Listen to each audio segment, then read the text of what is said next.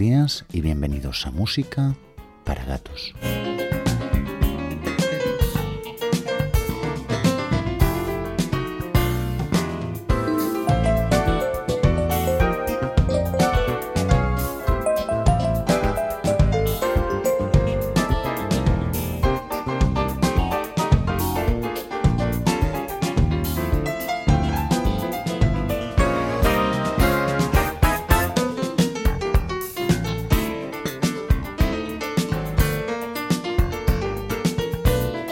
Celebramos nuestro capítulo número 30, cosa que significa que llevamos prácticamente 30 horas compartiendo con vosotros algo de lo mejor del jazz moderno, al menos lógicamente según nuestro criterio. En las últimas semanas os hemos ofrecido una gran cantidad de programas temáticos. Dedicamos ediciones artistas como Earth, Wind Fire, Al Jarrón, Stevie Wonder o Gino Vanelli, a estilos como el funk o la bossa nova o a un instrumento en concreto como aquel que os ofrecimos sobre bajistas del jazz Hoy, aprovechando que cumplimos un número redondo de programas, vamos a olvidarnos de compromisos temáticos y os vamos a ofrecer una libre selección de temas procedentes de todos los rincones del océano jazzístico, sin concesiones ni corsés, tan solo excelentes composiciones que difícilmente escucharéis en ningún otro lugar. Pasaremos de un artista a otro y de un estilo a otro, sin ningún tipo de complejos, y en esa trayectoria exploraremos todos los territorios del jazz moderno. Con esta idea en mente, comenzamos.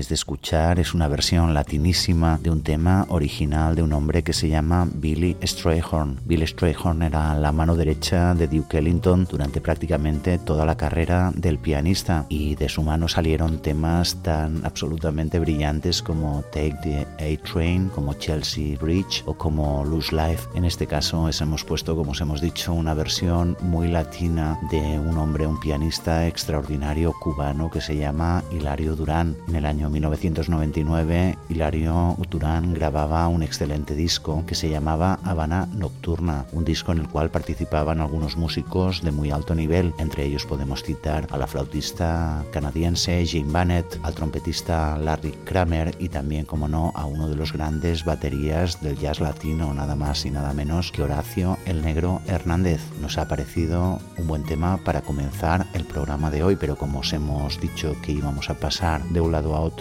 y pensamos cumplirlo a rajatabla, os vamos a poner otro tema que también tiene tinte latino, pero en este caso más bien procedente de Brasil. Os vamos a poner una composición que es un absoluto estándar del año 1967, un tema del maestro soberano, un tema de Antonio Carlos Jobim muy conocido que se llamó Wave. En este caso os vamos a poner la versión original que apareció en su trabajo de 1967 del mismo nombre Wave, un tema que le encantaba a Henry Mancini decía que era uno de los mejores temas que había oído en su vida por una simple y sencilla razón. Decía que pasaba por todos lados pero no se acababa de quedar en ninguno. Eso es la música de Jobim y esto es prácticamente el principio de la revolución del jazz moderno con todos vosotros el extraordinario Wave con todos vosotros el maestro soberano Antonio Carlos Jobim.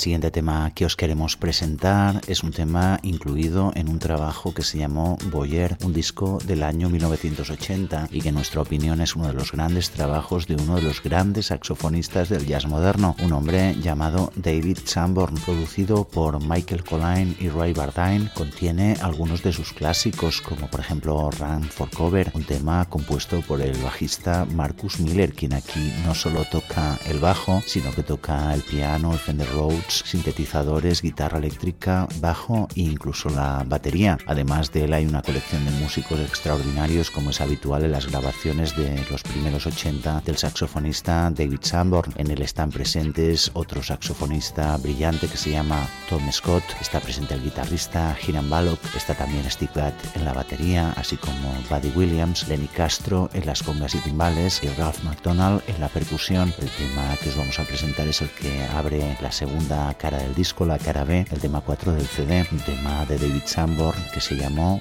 One in a Million. Con todos vosotros, para nosotros, uno de los mejores Sanborn. Con todos vosotros, One in a Million.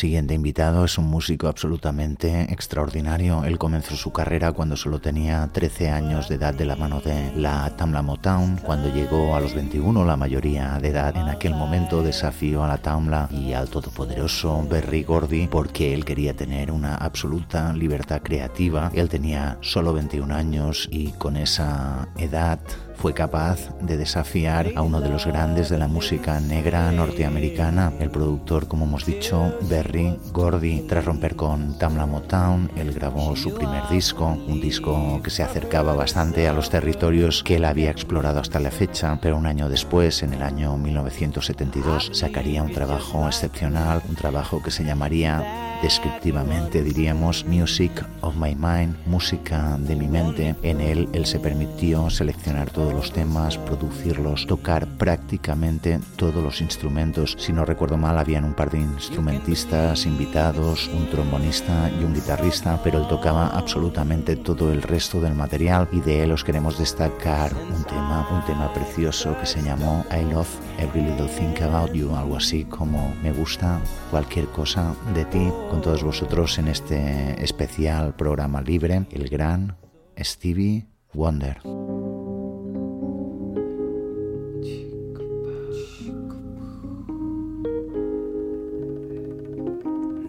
Say you're not my friend, you've been here through thick and thin, and for that little girl, I love you.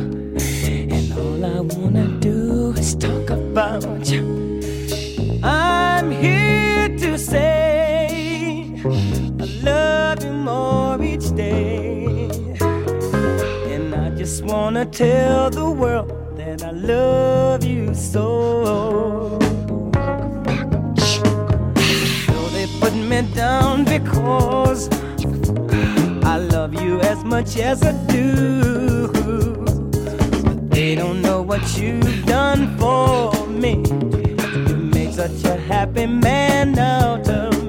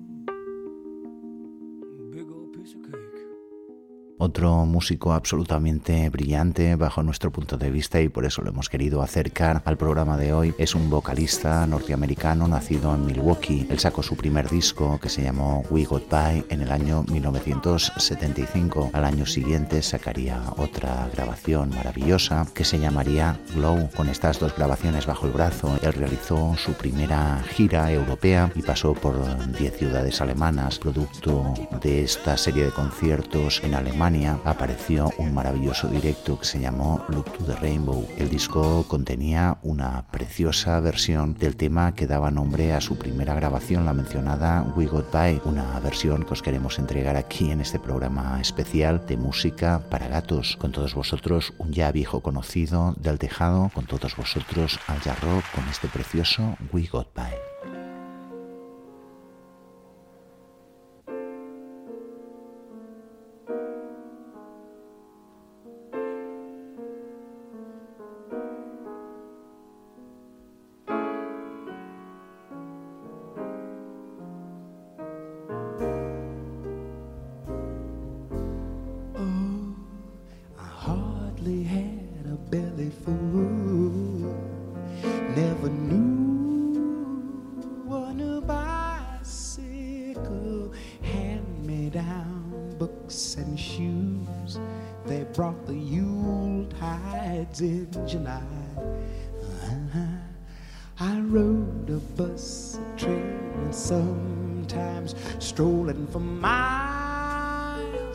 A movie show, singing the song Shooby Doo, while birds and rich folks flew right on by.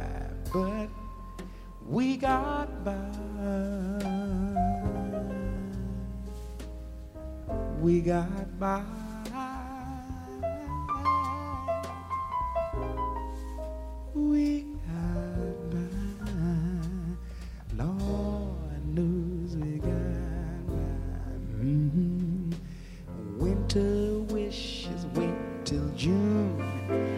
Brighten July with that hot dog fun. Tell your mama you would Sue, baby. You bring some beans, girl, and I'll find us some wine. And then neon lights will bright till two. And sneaking back home with this girl named Joe, I hurried down to say I do. And I stared my first man child in the eye. Oh, but we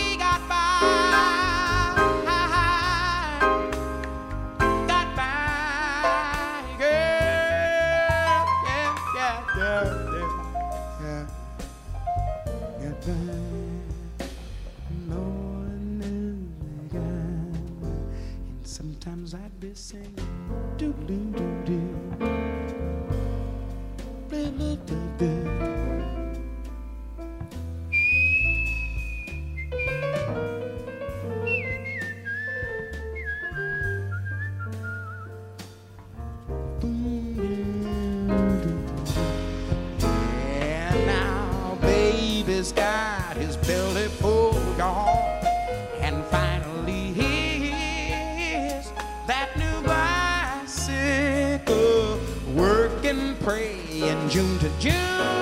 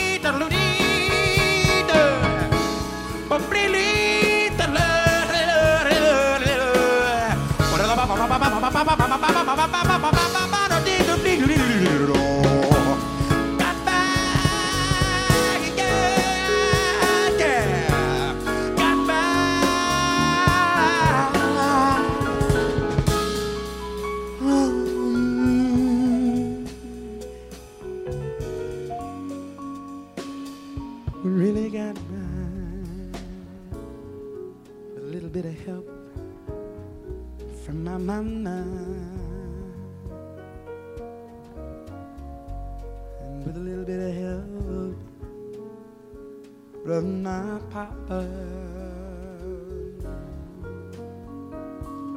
A little bit of help from my friends.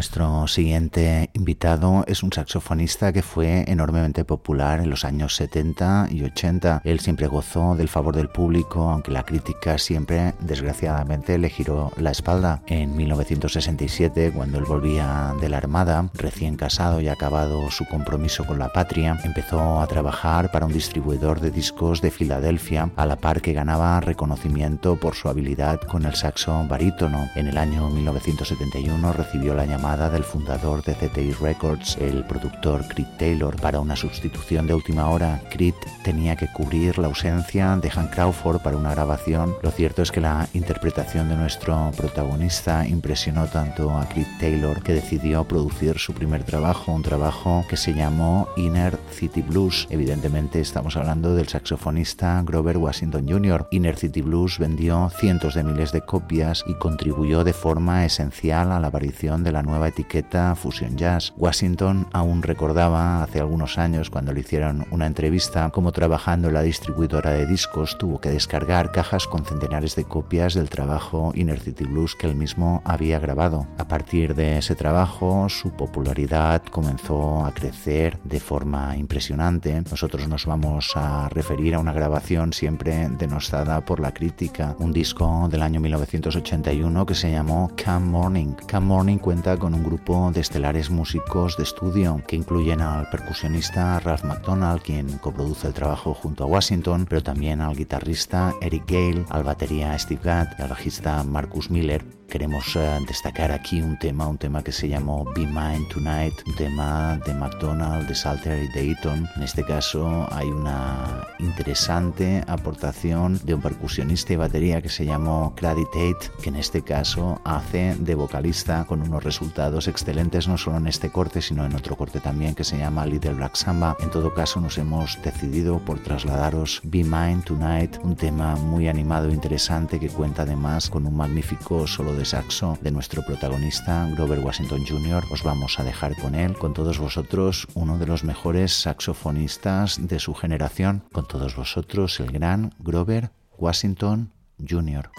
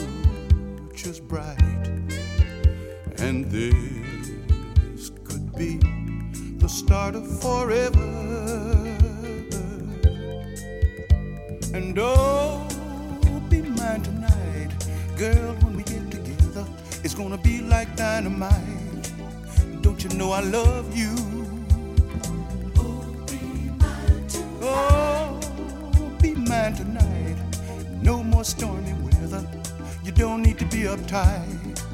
Don't you know I love you? Don't you know I love you?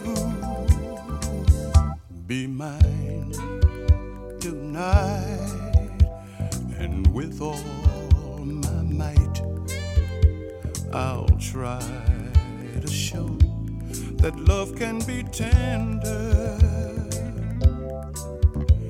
Be mine tonight. Give up, don't fight and you will know the thrill of surrender. And oh, be mine tonight. A girl, when we get together, it's gonna be like dynamite. Don't you know I love you?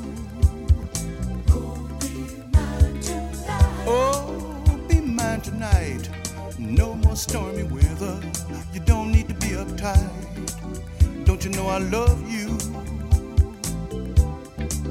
Don't you know I love you?